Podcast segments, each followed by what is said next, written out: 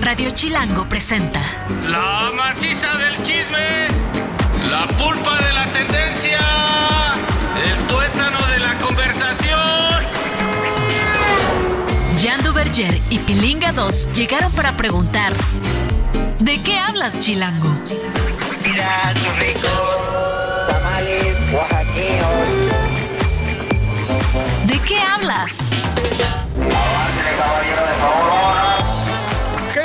¿Qué transita, banda? ¿Cómo están? Bienvenidos a ¿De qué hablas? Yo soy Jean Duverger y estoy muy bien acompañado, como siempre, por mi cuate Kermit. No, no es cierto. Rana René, sí parezco Rana René. Es que, ¿sabes qué? Uh, Hay un personaje muy querido. Que va a venir hoy, por cierto. Que va a venir hoy, por cierto, que me dijo que tú eras la rana René. Sí, sí, ya es un cuate ya muy viejo, la verdad, un señor ya muy ancianillo. Ya un señor grande. Sí, un señor Tiene grande. esas referencias, ¿no? De los tiene- mopeds y eso, los que ya ni son de 70s, moda. Fue su pináculo del éxito, los 70, 72. Sus ídolos, Jorge Rivero, Andrés García. Y obviamente, pues me ve a mí, que no estoy tan chochado como él, un cuate que le gusta el chocho. Y dice, pues este cuate parece la rana René. Y yo acepto con gusto ese mote, porque se me hizo gracioso, la verdad. Oye, bueno, Rana René, no es cierto, mi pilinga 2. Que- Oye, no, bueno, pues Mi es un gustazo estar aquí en pleno 26 de diciembre acá con ustedes, la neta. Espero que estén pasando unas buenas vacaciones, que se tomen el tiempo Sí. de escucharnos un ratito acá en De qué hablas. Y les vamos a tener un programa bien chido. Además de este gran personaje, también vamos a tener un chismecito, pues un tanto fun- funesto. Pues sí, funerario, casi, casi. Recopilatorio, eso sí. Claro, pero mira, recordar es una manera de, de hacerles un homenaje. Claro. De alguna manera, ¿no? Dicen que, que la mayoría, el 99% de las personas serán olvidadas realmente muy rápido, ¿no? O sea, que se acordarán de ti tus hijos, después tus nietos, si tuviste la suerte de convivir con ellos, eh, por un tiempo muy corto, que cuando lleguen a su, a su etapa más madura de adultos, pues, se, se van a acordar muy poco de ti. Y, y también que o sea, tu casa, la que construiste, pues la va a habitar alguien más que ni, ni habrá, este, ¿cómo se llama? Nunca ha pensado en, en- en ti ni en nada. Eh, el coche que, tantas ganas le echaste para comprarte, güey, pues, va a ser desmantelado, ¿no? Los coches del güey este que va a venir al rato, este, en algún momento ya cuando no esté, pues los van a desmantelar. van a decir Tanto chocho que te eh, eh, metiste ya es nada, ya es químico en la tierra. Así, ah, nadie se acuerda de ti. A lo mucho serás un recuerdo en la pared. Sin embargo, nosotros vamos a premiar con el recuerdo vívido. Así es, el homenaje. El homenaje póstumo. a las personas que trascendieron y que, pues, que, que nos dieron mucho. Y se fueron este 2023 que está a cinco días de irse. El 2023 también ya va a pertenecer. No pegues en la mesa, güey. Ah, es que estamos en una mesa muy... sen- Perdón, mi Lolo, perdón, Paul. No prometo no pegar. Todo va a ser... Este, Tranquilo, sin muy ordenado. violencia. Estamos, estamos, sí, a cinco días de que se acabe el año, güey. ¿Fue buen año para ti? Eh, sí, sí, Ay, de ¿por mucho qué lo alargaste? Sí. Sí, no, bueno, porque tiene todos sus claroscuros y tal, pero no me voy a poner emocional. Porque todavía no es 31, porque ya se van a empezar a burlar, porque se van a empezar a burlar de mí. No es momento ni, ni la compañía idónea para ponerme melancólico ni reflexivo, porque lo único que voy a sacar en vez de comprensión van a ser unas terribles burlas Sí, que no. me van a mandar deprimido a mi Yo casa. tampoco lo haría. Entonces, este ¿Te parece si empezamos con el chismecito arrancamos con el chisme. funerario? Venga. Historia tiene dos versiones o tres, contando la nuestra. Hoy hay chismecito. ¿De qué hablas, Chilango? Primer chismecito. Chismecito número uno, como lo dice, ¿te acuerdas? Porque pasó hace muy poquito, apenas en, octubre, 28 de octubre, la muerte de Matthew Perry. A los 54 años se fue el que fuera, a mi parecer, la neta, el friend o el miembro del elenco de Friends más divertido. El personaje de Chandler era el que siempre tenía el comentario este, chistosón, este, la ironía flor de piel. Y la verdad se fue Matthew Perry después de estar todo el tiempo, mucho tiempo más bien, luchando contra adicciones. Era adicto, fue adicto al alcohol, también alguna droga también por ahí, pero eso nunca este, le impidió hacer muy buena tele, güey. ¿Te acuerdas, obviamente, del programa de Friends? Pero también hizo The Odd Couple, Studio Six on Sunset Strip, que está buenísima. No sé, ¿ya viste esa serie? No. Muy buena. Y obviamente, pues todo el mundo lo ¿Dónde recuerda. está? La voy a ver para... Ahorita fíjate que no sé, ¿eh? Hay que investigar dónde está, porque Vale, yo la vi hace googleamos. mucho tiempo, pero hay que googlear ahí donde se puede ver. Y la verdad, la, la lucha de Perry contra las adicciones ota, fue de, de décadas. O sea, desde el 97 hasta el 2011 gastó más de 7 millones de dólares en 15 tratamientos para pues para sacudirse las adicciones. Y después desde que lo logró fue un gran este portavoz o cómo se dice como la persona que está todo el tiempo abogando porque haya cambios importantes en materia de cómo se trata a los adictos ya sea al alcohol o a la droga en su en su caso no padeció graves problemas de salud debido a su consumo excesivo de muchas cosas como los opioides o el alcohol. Y también pues obviamente escribió un libro finalmente al final de su vida acerca de esto el libro ve qué padre nombre le puso se llamaba Friends Lovers and the Big Terrible Thing The Big Terrible Thing obviamente pues la adicción de la droga. Si tú te acuerdas de, las temporadas de Friends, en una estaba gordonzón. En la siguiente, flaquísimo. Y curioso, hay, hay incluso fotografías de una temporada en el capítulo final. Está utilizando una camisa naranja y está un poquito pasado de peso. Siguiente temporada, primer capítulo, misma camisa naranja, pero ya es como dice los hombres, una calavera con sábana. O sea, estaba completamente delgado, así flaquísimo. Como, como tunas, Como ¿no? tú, unas como. Pues sí, así me dicen los hombres, güey. Así que tengo que ocupar su término para que se popularice. Pero la onda es que sí veías que había unos bajones, una montaña rusa de peso. Y obviamente ya después supimos que se debía debido al, al exceso de cosas. Y finalmente, el 28 de octubre, este, se murió. Al parecer. eh, no estaba involucrado de manera directa el uso de ninguna sustancia, pero lo encontraron en su jacuzzi, en su casa de este, California. Y pues así le dijimos adiós a Pa- Kat- Katy Perry. No, no, espérame, no. Ella está guapa. Matthew, Matthew. Perry, Matthew su Perry. primo, su primo adicto, Matthew. No, Así oye, que, esa es que una vida súper atormentada. También eh, en algún lugar estaba leyendo que él conocía a Jennifer Aniston antes de Friends, ¿no? Ajá. Que eran amigos y que siempre fue su crush y que, y que amaba a Jennifer Aniston y que al final, bueno, pues eh, fue de sus mejores cuates. Este, ella en varias ocasiones fue quien eh, acudió en los momentos de crisis de- con la drogadicción y el alcoholismo a ella personalmente ir por él y a ver, porque así tiene que pasar cuando de repente estás descontrolado y llevas varios días ya entre las drogas, el alcohol y demás, no sabes ni qué onda y necesitas que alguien te vaya a rescatar, o sea, no siempre, más bien casi nunca, eh, por propio pie tú puedes llegar a una clínica este, para que te desintoxiquen y a veces tu vida muchas veces está en riesgo, ¿no? Porque pierdes la percepción ya en el estadazo, ¿no? y aparte empezó súper chavito, a los 14 años Sí. empezó con los problemas. Con- Entonces, si murió a los tomar, 54, podemos decir que 40 años de su vida estuvo este, pues ahí teniendo que lidiar ya sea con el problema en sí, es decir, la adicción, o con las consecuencias que eso le causó, que finalmente y de alguna manera, intuyo, lo llevaron a la muerte. Ay, este 2023. Sí, pero bueno, lo vamos a recordar con cariño. Chismecito 2. Y bueno, y ahora en el chismecito número dos, híjole, un icónico que además, entre bromas, memes y cosas, pero habla de lo trascendente, influyente que fue para, para mucha gente en nuestra infancia. Javier López Chabelo. Eh, Chabelo. Murió Chabelo, el que decían que nos iba a enterrar a todos, ¿no? Porque Claro. parecía eterno, evidentemente, porque desde muy joven eh, hizo este personaje el niño, ¿no? y El que niño- seguramente tienes la misma sensación que yo. Desde cuando yo nací, cuando empecé a tener uso de razón más bien, ya estaba Chabelo, haciendo lo que hacía, siendo Chabelo. Seguramente pasó igual porque él trascendió tu época de nacimiento y tu época actual siendo el mismo personaje, con los mismos gestos, las mismas mañas, un poquito menos de voz, pero siempre la verdad a mí me parecía muy cagado. Casi cinco décadas con el programa de En Familia con Chabelo. Hay varios datos muy curiosos. Yo recuerdo, no sé cuándo empezó, si en la, en la época de don Emilio Azcárraga.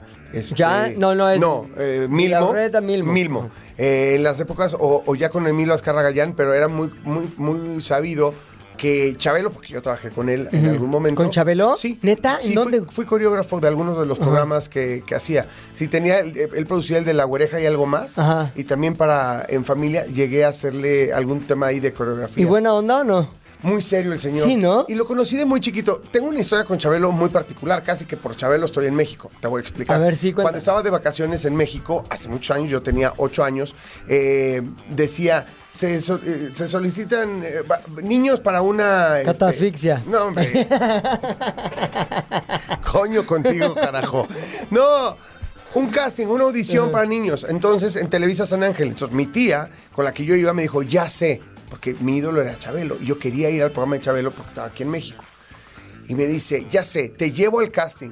Cuando entremos, me escapo. Busco la, la oficina de Chabelo, pido unos boletos y listo, nos vamos. Yo dije, claro, Plan perfecto. Plan perfecto, a, a fuerza, claro, a huevo. Perdón, voy a poner 10 baros en la... Ok, A fuerzas. a fuerzas. Y pues así sucedió. Fuimos a la audición, que era con Marta Zabaleta y Pedro Damián, para hacer la telenovela de Carrusel. Ah, la primera, la Sí. icónica también. Y en efecto, eh, antes en donde está eh, en Televisa San Ángel un edificio de maquillaje y que Sí. te pintan el pelo y todo eso, antes había un teatro, Diseño de imagen. un diseño de imagen, había un teatrito. Divino, divino. ¿En serio? Así padrísimo, enfrente de, de la presidencia. Sí. ¿No? Entonces, en las oficinas de presidencia, ahí estaba la oficina de Chabelo. Entonces mi tía nada más se cruzó, preguntó, se cruzó, consiguió los boletos y me dijo, ya vámonos. Y yo le dije, no, no, no, no, es que sí me quiero quedar a hacer la audición. Entonces me quedé a hacer la audición, entré, eh, me hicieron callback y tal, pero bueno, vamos el fin de semana a Chabelo. Estamos hablando de... de ¿cómo se llama? De- 86. no, no, no, no, no. O sea, de- yo tenía 8 años, 81. Órale, órale. Sí, no manches. O sea, entonces, vamos a. a- antes te mandaban eh, los boletos de Chabelo por correo. Ajá. Entonces, pues ya los conseguimos, fuimos a Chabelo. No me veas con esa cara de ya cállate, güey. Sí, Paul. Sí. Váyanse al balón rojo. Na- Nada le gusta, güey. O sea, deja platicar mis Ya, anécdotas. Paul, toda, güey. La gente le encantan los, Sí, las güey. anécdotas. Ve, Frankie, cómo está entretenidísimo. Oye, A mí sí me gusta. Güey, a mí sí me gusta. Fuimos al, fuimos al foro, salieron sorteados dos de los cuatro boletos que teníamos, concursamos mi hermano y yo en diferentes juegos y yo me gané una bicicleta y un tren eléctrico. ¿Neta? Te ¿Qué- lo en juro. qué concurso Era uno de el, el- ¿cómo se llama? El PRIT, haz de cuenta un PRIT Sí. gigante y se abrían unas ventanitas y en una había premio y en dos había cualquier porquería. También, ¿sabes que tenía doble nacionalidad y estuvo cerca de combatir en la guerra de Corea, güey? Era gringo, ¿no? No, eh, sí, pero esta finalizó antes de que fuera desplegado, afortunadamente para él. Chapelo. Oye, fíjate que la voz muy peculiar que hizo Chabelo es un día que tuvo que suplir a un, a un actor ahí en Televisa y tenía que leer un chiste sobre un niño que se llamaba Chabelo. Le salió tan bien, fue tan bueno que pues, ya adoptó el personaje y fue, pues, imagínate, icónico. Y no está nada fácil hacerla. ¿Te sale? Entonces, familia. No, no, tú. No puedo, yo, yo creo que ya no puedo hacer. No, no, no, a mí somos pésimos chabelos. Eh, pésimos chabelos. Oye, por cierto, este, la catafixia, la palabra catafixia, ya la estuve buscando en la Real Academia de la Lengua Ajá. Española, porque según yo la habían incluido, pero honestamente no la encontré, entonces parece que no, pero se entiende perfectamente en el idioma español una catafixia, ca- intercambiar un objeto por otro, ¿no? Catafíxiamelo. Va, órale. Va, catafíxiame tus hombros por... Ah, no, que no tienes. Chismecito número 3.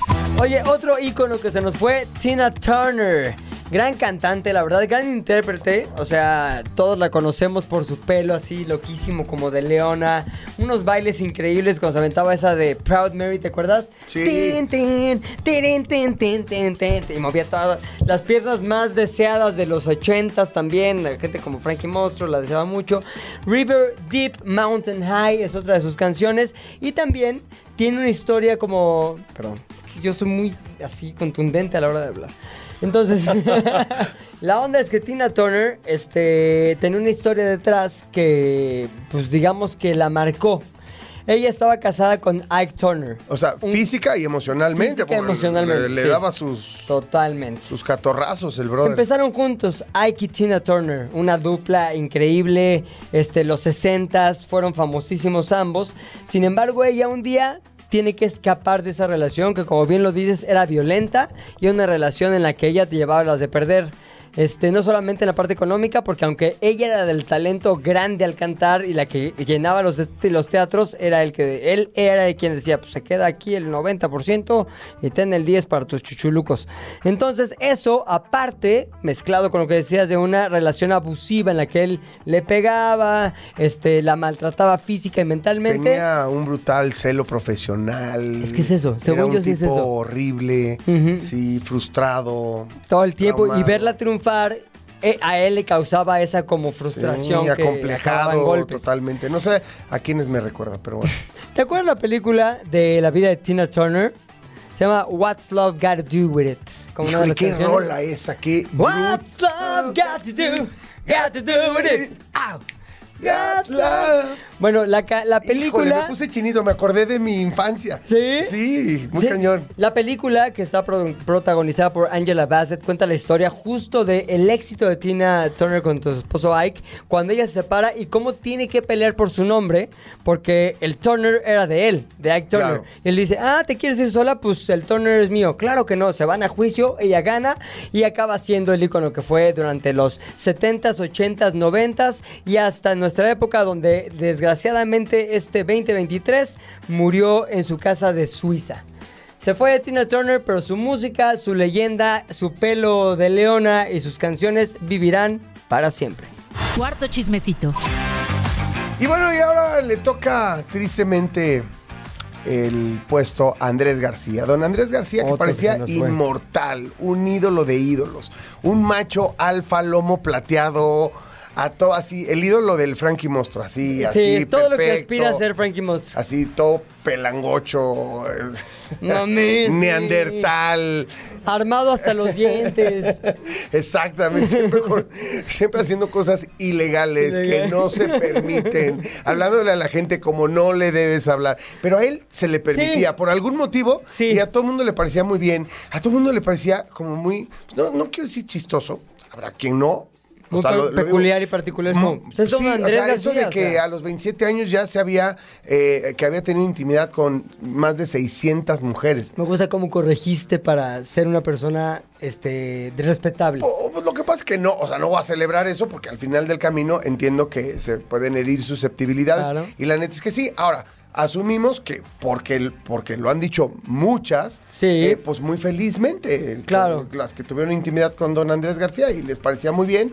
Y siguió teniendo muchas más mujeres después de Pre, los. pre y 27 años. post bombita, recordarás, ¿no? Claro, porque, bueno, tuvo muchísimos escándalos y, y muchísimas particularidades. Primero, lo de la bombita, Ajá. porque tuvo cáncer de próstata. Entonces, como a los cincuenta y tantos años, 52 años, una cosa así, pues resulta que gracias, por culpa de la operación que le hicieron, ya no le servía bien el acá, ¿no? O sea, como que no se le paraguas bien chipocles como, como a unos amigos ya grandes. Que ya tenemos, grandes. ¿no? Que ya- Luego no- pasa después de los cincuenta y tantos, ¿no? Sí, Bueno, y bueno. también tanto chocho, pues bueno, se Claro. pone difícil, ya no se te paraguas. Entonces, eh, eh, desa- se desarrolló una bombita así con un laboratorio y anunciaba la bombita y hablaba de que se le ponía súper tieso el asunto, Ajá. ¿no? O sea, que sí se le erectaba, vamos Claro, a decirlo, el miembro, ser. Con, con una bombita así, no sé cómo funcionaba. Frankie sabrá cómo. Frankie, ¿sabes cómo Seguro, güey. la, la bombita? Ya, para eso tiene tanto mecánico en su casa. También era, también era así, o sea, como imprudente, como Frankie. Como Frankie. Era imprudente, no pensaba las cosas que decía y en algún momento habló de, de la vida de Luisito Rey, el padre de Luis Miguel, tuvo Sí. alguno que dijo, cuando salió la serie, ¿no? insinuó que tuvo alguna responsabilidad en la desaparición de su, de su esposa, aunque no profundizó, pero dio a entender, güey, cuando vio la serie dijo, no, pues es que eh, el que se la echó fue el papá, el Luisito Oye, Rey fue la, el que... la de Entonces, secretos que se ha de haber llevado a la tumba el señor Andrés García, ¿eh? Pues, quién sabe, porque decía mucha cosa, ¿no? O sea, como que no se guardaba nada. Pues historias seguro vivió muchas. Y sí la bombita, pero también hay una de una explosión de un auto, ¿no? Porque Sí, estaba rarísima es- No, esa bueno, es que él es de República, era de República Ajá. Dominicana y mm, dicen que, eh, que era amigo de su, que un tipo que era amigo de su padre que simplemente no le caía bien y este Andrés García agarró y explotó el auto del compa ese del papá. Tranqui, como Pues que no me caía bien y pues le pongo una bomba y que explote el auto. Siempre cerca de las bombitas, ¿no? Exacto. Luego también con Roberto Palazuelos, que fueron muy amigos por todo el tema de Acapulco. Hay que recordar que Andrés García lo descubrieron trabajando de lanchero en Acapulco. Y dijeron, venga Chepacá a hacer Chanoc, que es la película insignia más exitosa, me parece, de la vida. Porque insignia es la del macho biónico. O sea, a mí me parece una joya. O sea, pero ¿por qué te enojas, güey? O sea, Pues me parece una joya que no se Perdóname puede por lo de- soslayar. O sea, hay un momento del macho del biótico donde está el mar, entra, se avienta al mar así, entra la cámara y está un coche de juguete, así de juguete, flotando así como si fuera submarino, sale y es así un convertible. Increíble, tiene todo esa película. Comedia, fic- ciencia ficción, este, erotismo, un macho que es biónico aparte. Güey, qué personajazo. ¿Lo No, conociste tú en persona? Alguna vez sí lo vi. Ajá. Hola, señor, ¿cómo está? A mí me no. hubiera dado miedo saludarlo, güey. ¿Por? Porque ¿qué tal si le aprietas demasiado fuerte o algo y se enoja? O sea, yo pensaría, ¿no? Digo, no creo que yo le O sea, tú, tú, tú no tienes esa posibilidad. O sea, en ti no cabe esa posibilidad. Tú no puedes apretarle nada fuerte a nadie, güey. O sea, tú eres más chiquito que todo el mundo. Ve, ve- vean nada más los dos que están burlando de mí. Como para mí primero estuvo un buen chiste, aunque sea a mis costillas. Dije, les decía, ahí está el pase para gol, métanlo. Y ahí van los dos a meter con lo más obvio. Mi enclenque figura. A mí lo de mi enclenque figura, me gusta. Vámonos al siguiente. Y el chismecito final. Y finalmente, eh, pues obviamente es tiempo muy limitado el que tenemos en el chismecito, pero no quisiera ac- acabar este chismecito que recuerda a tanta gente que se nos fue el 2023 sin recordar a grandes figuras que se fueron, por ejemplo, Lisa Marie Presley, la hija de, de Elvis Presley, y Priscilla Presley, que también se fue este no, año. no tan grande, ¿no? O No, sea, tendría cincuenta y tantos sí, años. sí, no, no, Se no estaba joven. nada grande. Paco Rabán, diseñador, este, ah, unas relaciones que se avienta también. Changoleón, gran figura de la televisión nacional, se nos fue el 2023. La Tigresa, este, otro de los que estaban ahí junto con Chabelo luchando para ver quién llegaba hasta arriba de la torre que hoy, este, empoderadamente domina Silvia Pinal. Eh, me refiero a López Tarso, que también se nos fue este 2023. Rebecca Jones, gran actriz. Sí, caray, con, con un proceso ahí de cáncer, estuvo en la lucha contra el cáncer muy fuerte y la verdad, vamos a extrañar a doña Rebeca, que fue un gran personaje, gran actriz de verdad. Y sobre todo no ha habido alguien que no tenga algo bueno que decir de ella. Sí, En una- todos los medios y en lo personal también, ¿no? Ricardo Rocha, el periodista. Talina Fernández. Otro que se va inesperadamente, ¿no? Sí. Lo de Ricardo Rocha. Este, Talina Fermi, tan linda. Tú sí la Fernanda. conociste, ¿no? Muy bien, a Talina, muy bien. O sea, tuve la fortuna de conocerla, convivir con ella. Fui como cercano en algún momento de algunos de sus hijos de Coco Levi. Eh, estaba yo, como todo México, profunda y estúpidamente enamorado de Mariana Levy. Claro. O sea, como todo el mundo, mi amor platónico, por supuesto. Mariana era, que en paz descanse, también era un poco más grande que yo. Y yo la veía así de, wow, o sea, se, se me salían los ojitos de amor, Ajá. porque fue una mujer absolutamente bella. En todo sentido, de muy bonito trato. Y eh, estuve en varias fiestas en casa de Talina. Ah, ¿sí? Talina tenía una personalidad arrolladora, la verdad es divina. Me tocó algunas veces trabajar con ella.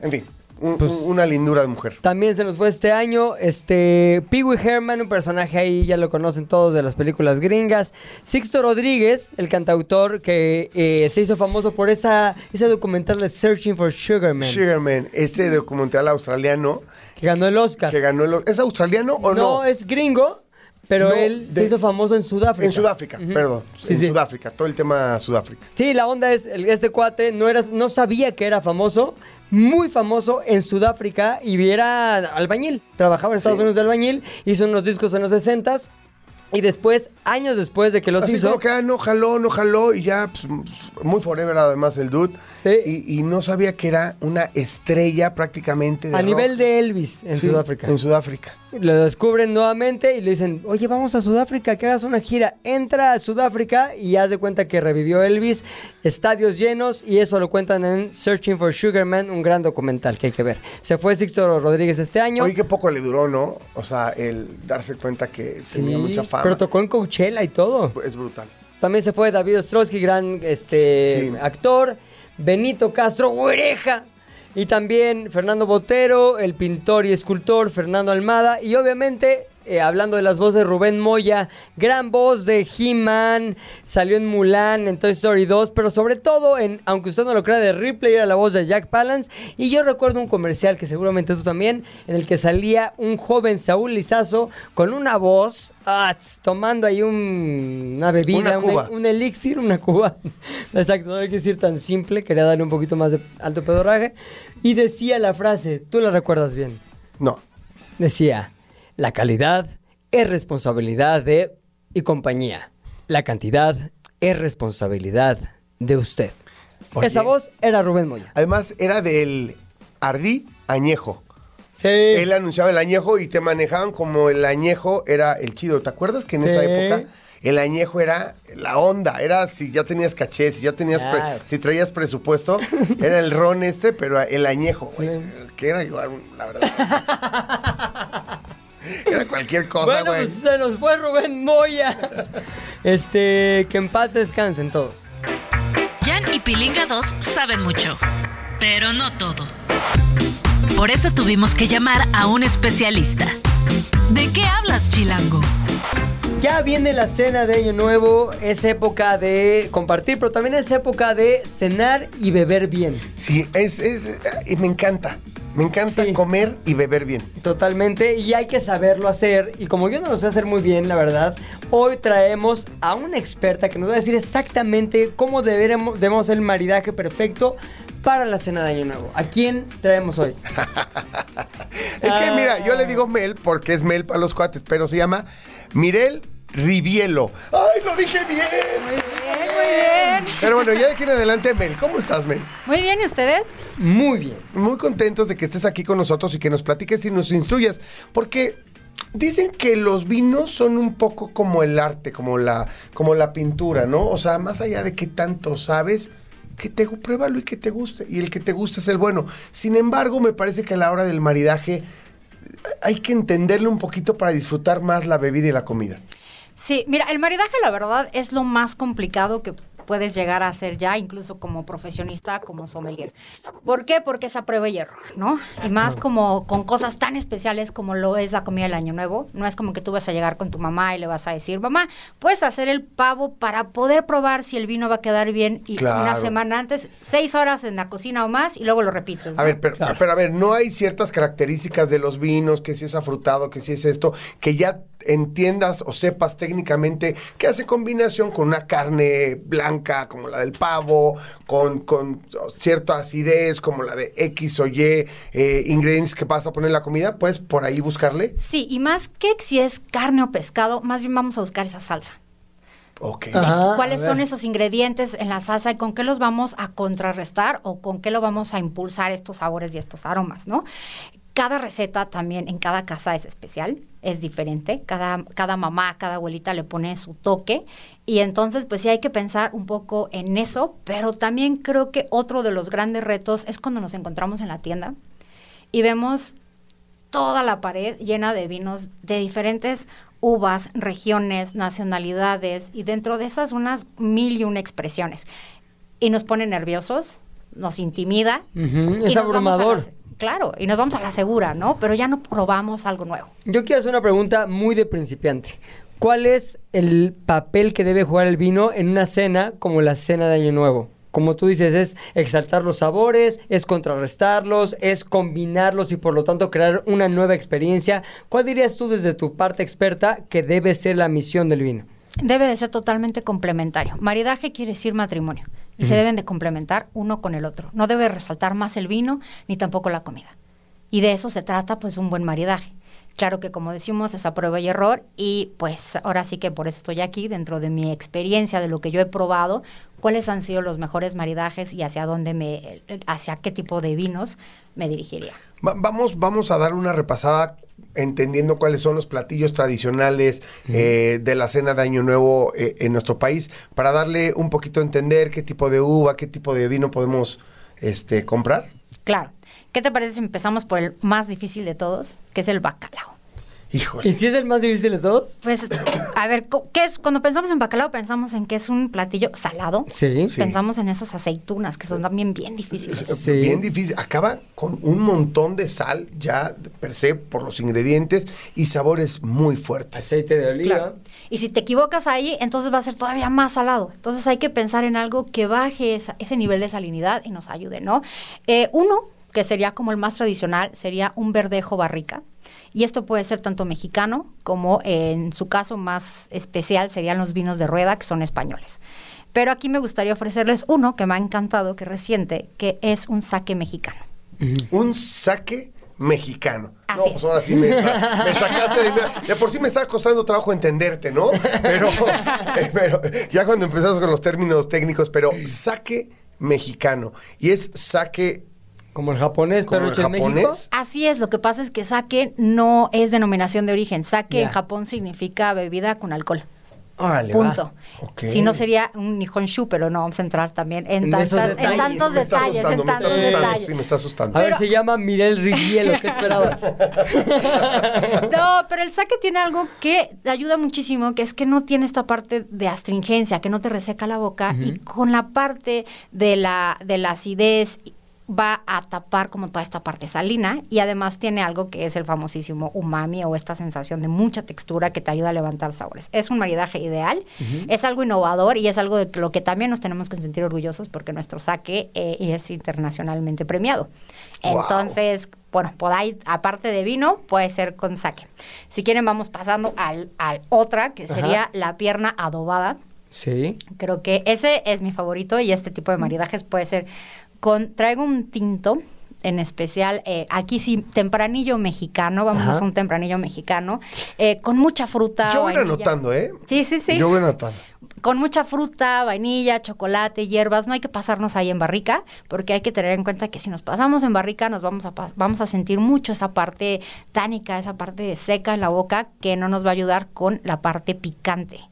Entonces vamos a irlo llevando con un tempranillo un poco más joven.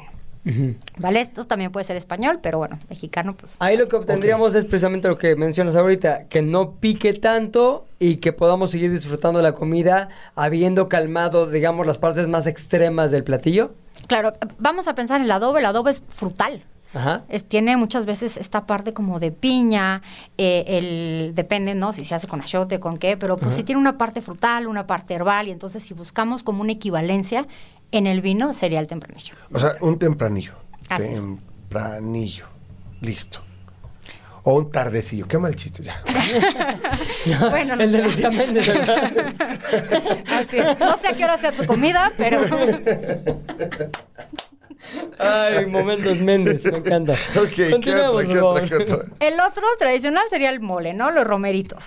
Que además cuestan un trabajal cocinarnos. No a todo el mundo le encanta. A mí me están. encantan. Sí. A ver, A mí no me gustan. No, no, los hables. Y mira, la verdad, ¿Sí? mi madre cocina espectacular y según me dicen es espectacular los romeritos de, de, de hecho, mi madre es cocinera, o sea, de que hacía banquetes y todo, este, hace unos tamales espectaculares, es una profesional de la cocina, ¿no?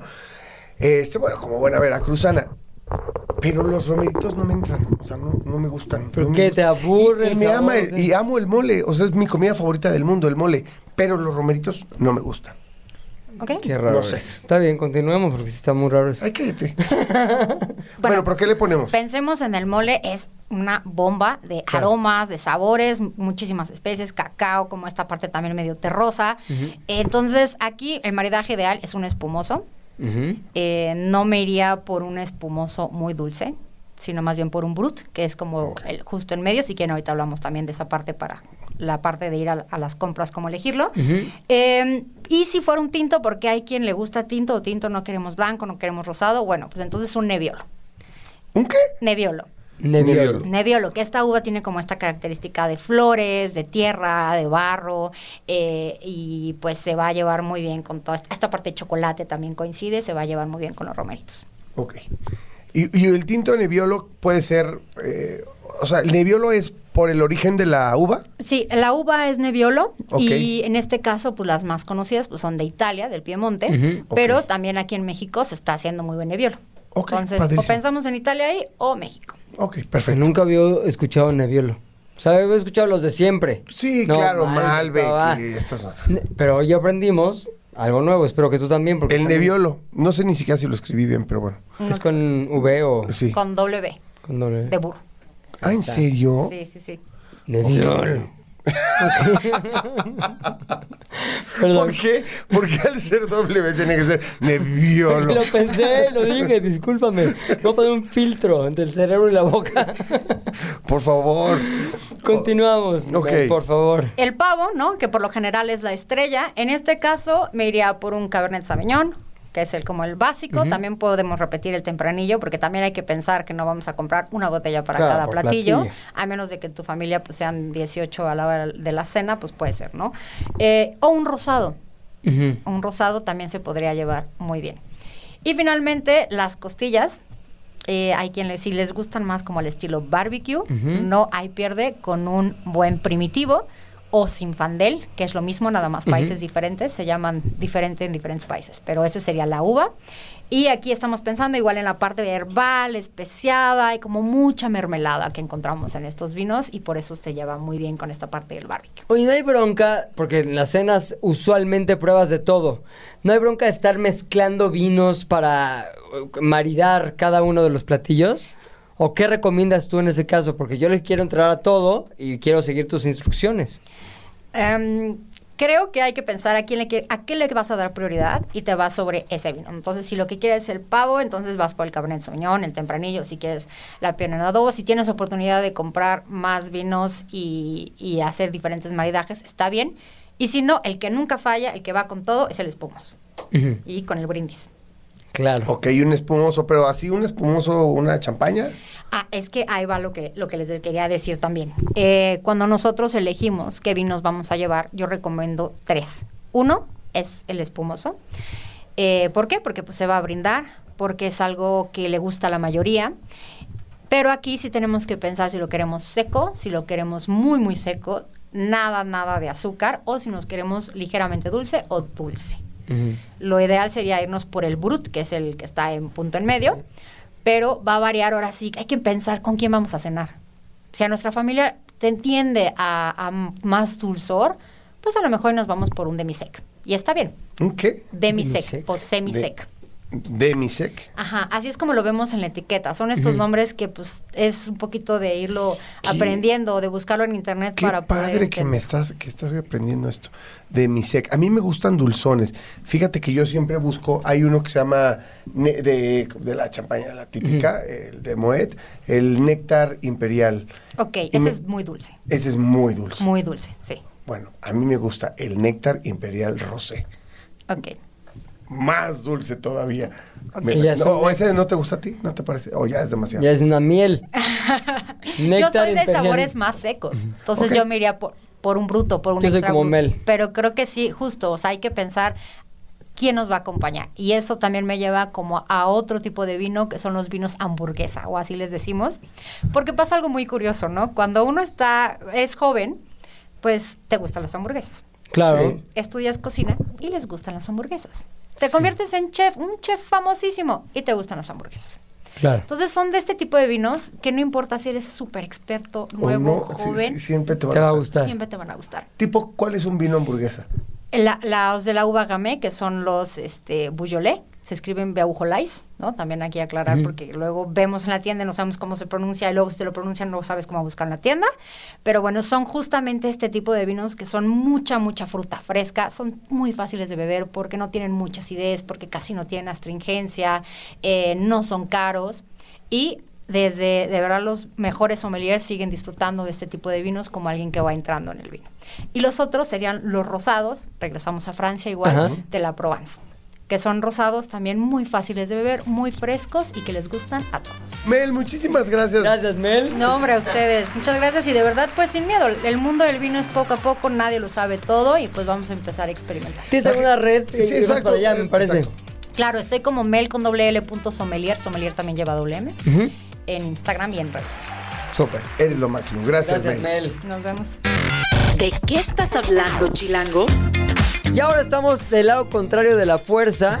Ya hablamos de vinos, de un momento en muy A familia. ver, tenemos 11 minutos, vamos a hablar de lo que tenemos que hablar. A ver, ver, ¿qué- a ver, ¿pero quién eres? ¿Tú quién eres? Yo A ver. soy tu padre. güey. A ver, antes que nada, muy mal cómo me presentaron, están erróneos por todos ¿Por lados. qué?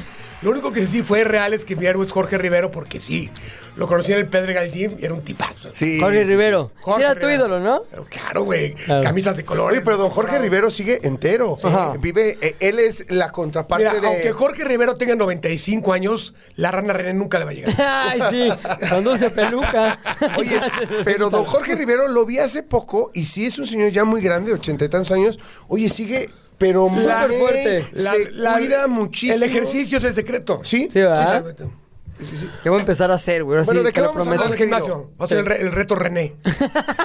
te, te- voy a subir, RR. te voy a subir 10 kilos. ¿Te imaginas Órale, que lo lográramos? Que este güey subiera. de Hagámoslo peso? para de qué hablas. El reto René. Reto a ver René. cómo estoy de aquí a mitad de año. Exacto. Que es mi Seis cumpleaños. meses. Seis meses. Pero, te, o sea, te vas a tomar la proteína. y le- No, o no, los yo No, no, no, señor no, no. Soy un sargento, va a tener, eh, es más, hasta con violencia.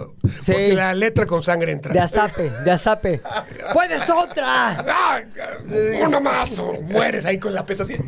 El ejercicio y los autos con Frankie Monstruo duelen, pero los disfrutas. Exactamente. Exacto. Oigan, vamos a hablar una cosa que está ahorita, pero de moda.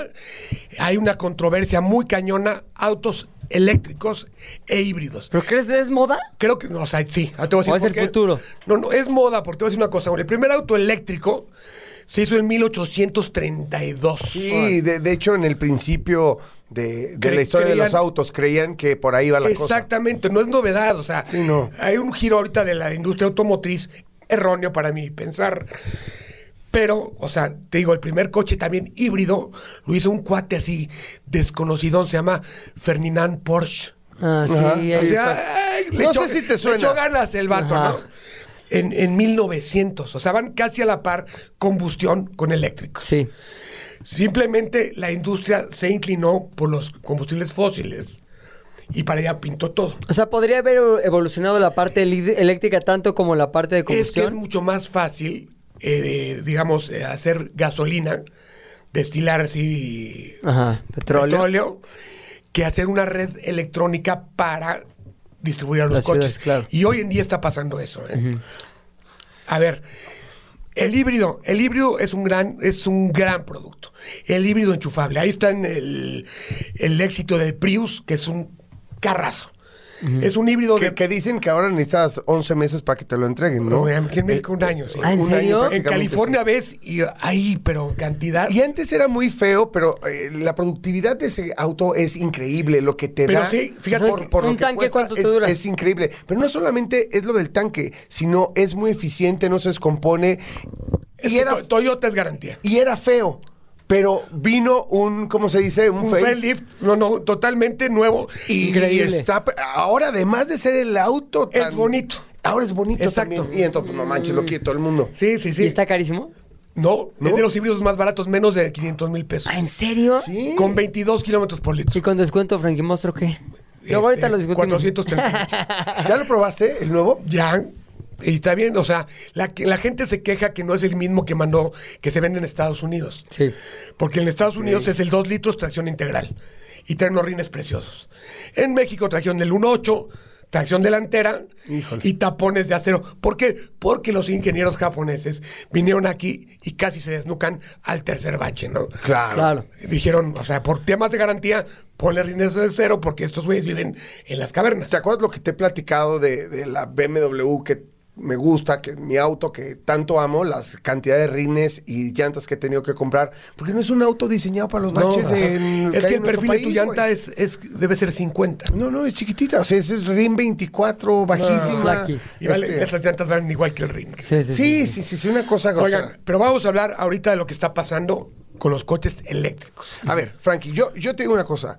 A mí me confunde muchísimo qué va a pasar con estos autos eléctricos, por ejemplo, los que son muy caros. Ajá. ¿Qué va a pasar? O sea, porque antes era un, eh, era una propiedad, vamos a decirlo, tu auto, ¿me Sí. entiendes? Sobre todo si es un auto caro. Sí. Es ah, motor a combustión, es- sabes que va, te Va a durar, durar, depende cómo- 200 mil kilómetros si trates, quieres, si, lo, si lo cuidas. No, un Y millón si- de kilómetros. eh, o un millón de... y si, y si lo cuidas y si se vuelve un clásico, es, es una... y los autos eléctricos parecían ser desechables. Y también, ¿qué vas a hacer con esas baterías? ¿Cuánto van a durar los motores? Ahí te voy. A ver. Fíjate. Fíjate, es una muy, Muy buena pregunta, claro. nunca la había hecho yo, pero no sé. De hecho, por ejemplo, dicen que las baterías duran de 8 a 10 años. Y es el proceso más contaminante que hay. Claro. O sea, ¿Las baterías? No contamino, no contamino. ¿Por qué? Porque mi coche eléctrico, espérate, güey. Contaminaste al hacer el coche. Al buscar el litio, raspando cerros con tractores diésel. Y hacer una, una batería contamina el triple de agua que un coche normal. No, y además, Frankie, ¿qué van a hacer con todas esas baterías? Con Porque todo no ese se- litio. Dice que la reciclan, pero no son reciclables al 100%. No, no, para nada. Y aparte, la batería es lo más caro del coche. Te va a costar la mitad del coche, que ya usaste 10 años.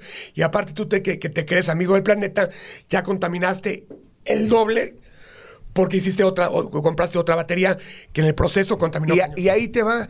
O sea, al final los autos eléctricos pues traen un montón de chips. O sea, para que funcione todo, cuando a dónde mandas la tracción, cómo mandas la energía de un lado al Sí. otro, necesitas chips, computadoras. ¿Qué pasa con tus computadoras, con tus teléfonos, con tus tablets? acaba en un tiradero ahí. Eh, o sea, basura- y todo, ¿qué pasa? basura Que en electrónica. menos, de, en, en menos de un año y medio, la tecnología ya es otra, el enchufe es otro. to- Entonces, ah, cabrón, Ya me vendes un millón, eh, me- vendes un auto eléctrico en un millón y medio de pesos o dos millones de pesos para que, para que sea obsoleto como, como mi teléfono en un año. Obsolescencia No programada. No, no, ya, y ahí te va. O sea, ya hicieron un estudio. No alcanza, alcanza el litio que hay en el planeta para lo que quieren hacer. Claro, Pero ahí te, lo ahí creo. te va el ejemplo que lo que está pasando. California. California es el estado de Estados Unidos que más coches eléctricos vende. Sí. La, la- la línea que viene creciendo de ventas de eléctricos se aplanó y va para abajo. ¿Por qué? Porque ya les dijo el gobierno que por favorcito no carguen al mismo tiempo porque se les cae la red. Claro. Tiene que comprar Y la red de California. Que no es- California. sí. Tengo un buen amigo. con, con menos del 2% del parque vehicular. Tienen que comprar energía a Nevada. A ver, háblenle a los de la pesa Hoover, que nos manden para acá. Así. Te voy a decir quién me platicó eso. Un amigo que vive en Orange County. Que Orange County, para que me entiendan, es el condado más rico, Rico. de California. Y California es el estado más rico De Estados Unidos. No De solo de Estados Unidos, sino podría ser una economía más grande que la mayoría, que la mitad de todos los países del Sí, planeta. exacto. Bueno, el su condado más rico, evidentemente tienen esta tendencia, moda, todos traen Teslas de Ah, último, exacto. de última generación y bla bla bla. Y me dijo, tenemos unos problemas gravísimos en Orange County por, Es por que todo todo el este mundo dice eso. Vete del otro lado del enchufe. ¿Cómo generas la electricidad para Claro. cargar tu coche? Aquí en México todavía No. hay, hay, este, ¿cómo se llama? Se fabrica La- electricidad la- con, con carbón, ¿eh? En No, algunas. no, combustóleo. La mitad de México o más está a 110 volts. Sí. Tú necesitas para un supercharger 220. Y si vives en un edificio, el vecino del 3 se va a encaño- encañonar porque baja el voltaje y qué onda. O sea, no estamos preparados. El mundo no está preparado. No se van a acabar. Va a ser un, un, un side business chiquitito. Va a ser una moda. Exactamente. Pero va a haber combustión para tus hijos y los hijos de tus hijos y así es. Sí, yo, yo, El- yo el le quiero hidrógeno. entrar al híbrido. No hay manera de que El yo híbrido enchufable migre es, a un es eléctrico. una fregonería. ¿Tú crees que esta sea la tendencia entonces? Ni uno ni otro, sino por el híbrido medio. enchufable. Un híbrido es un coche que necesitas, tiene dos motores que ayudan a la propulsión del coche al mismo tiempo. Sí. O escalonada, pero son dos motores que ayudan a la propulsión.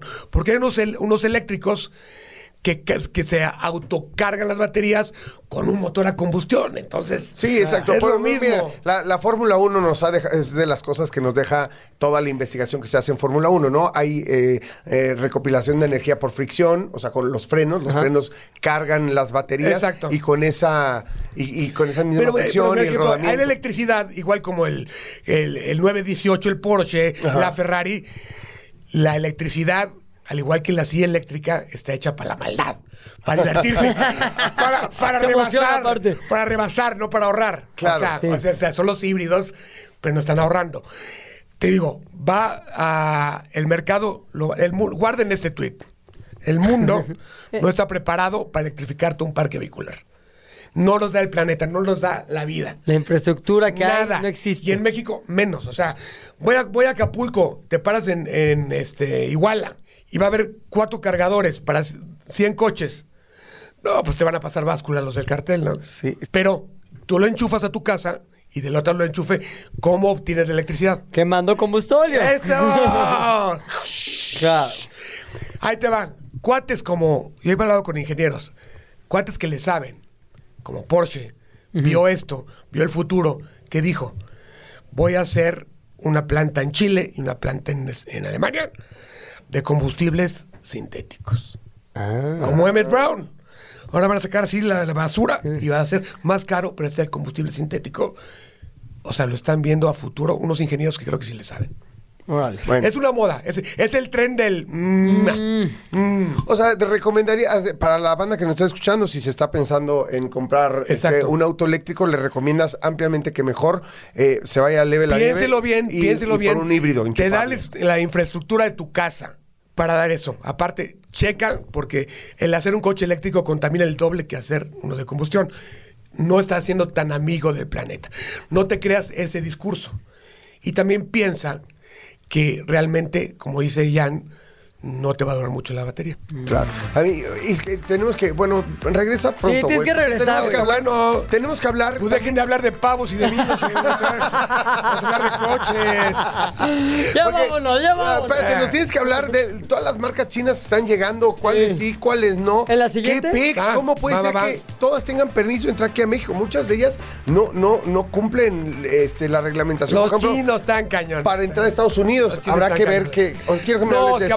El, el chino es muy mal visto en Estados Luego nos Sí. cuentas, ya. Luego nos cuentas. Bueno, ¿Cómo Joel, fue? ya nos vamos. Feliz Ay, Navidad. y Oye. ¿y el reto Rada René? ¿El reto René? El reto El René. reto René. Empieza Reto en René. enero, acaba en junio. Reto René de seis meses. A ver cómo cambio. A ver cómo dejo O sea, atrás yo mi traje tengo, de René. y yo me voy a incluir y yo voy a bajar y tú vas a subir. Te voy a decir una cosa. Si no lo logro, por lo menos lo dejo jorobado este güey. Adiós, nos vemos mañana. mañana, Eso fue ¿De qué hablas? Por Radio Chilango 105.3. Se terminó la plática por hoy, pero nos escuchamos mañana, a la misma hora. ¿De qué hablas, Chilango? Radio Chilango, la radio que... Viene, viene, ¿eh?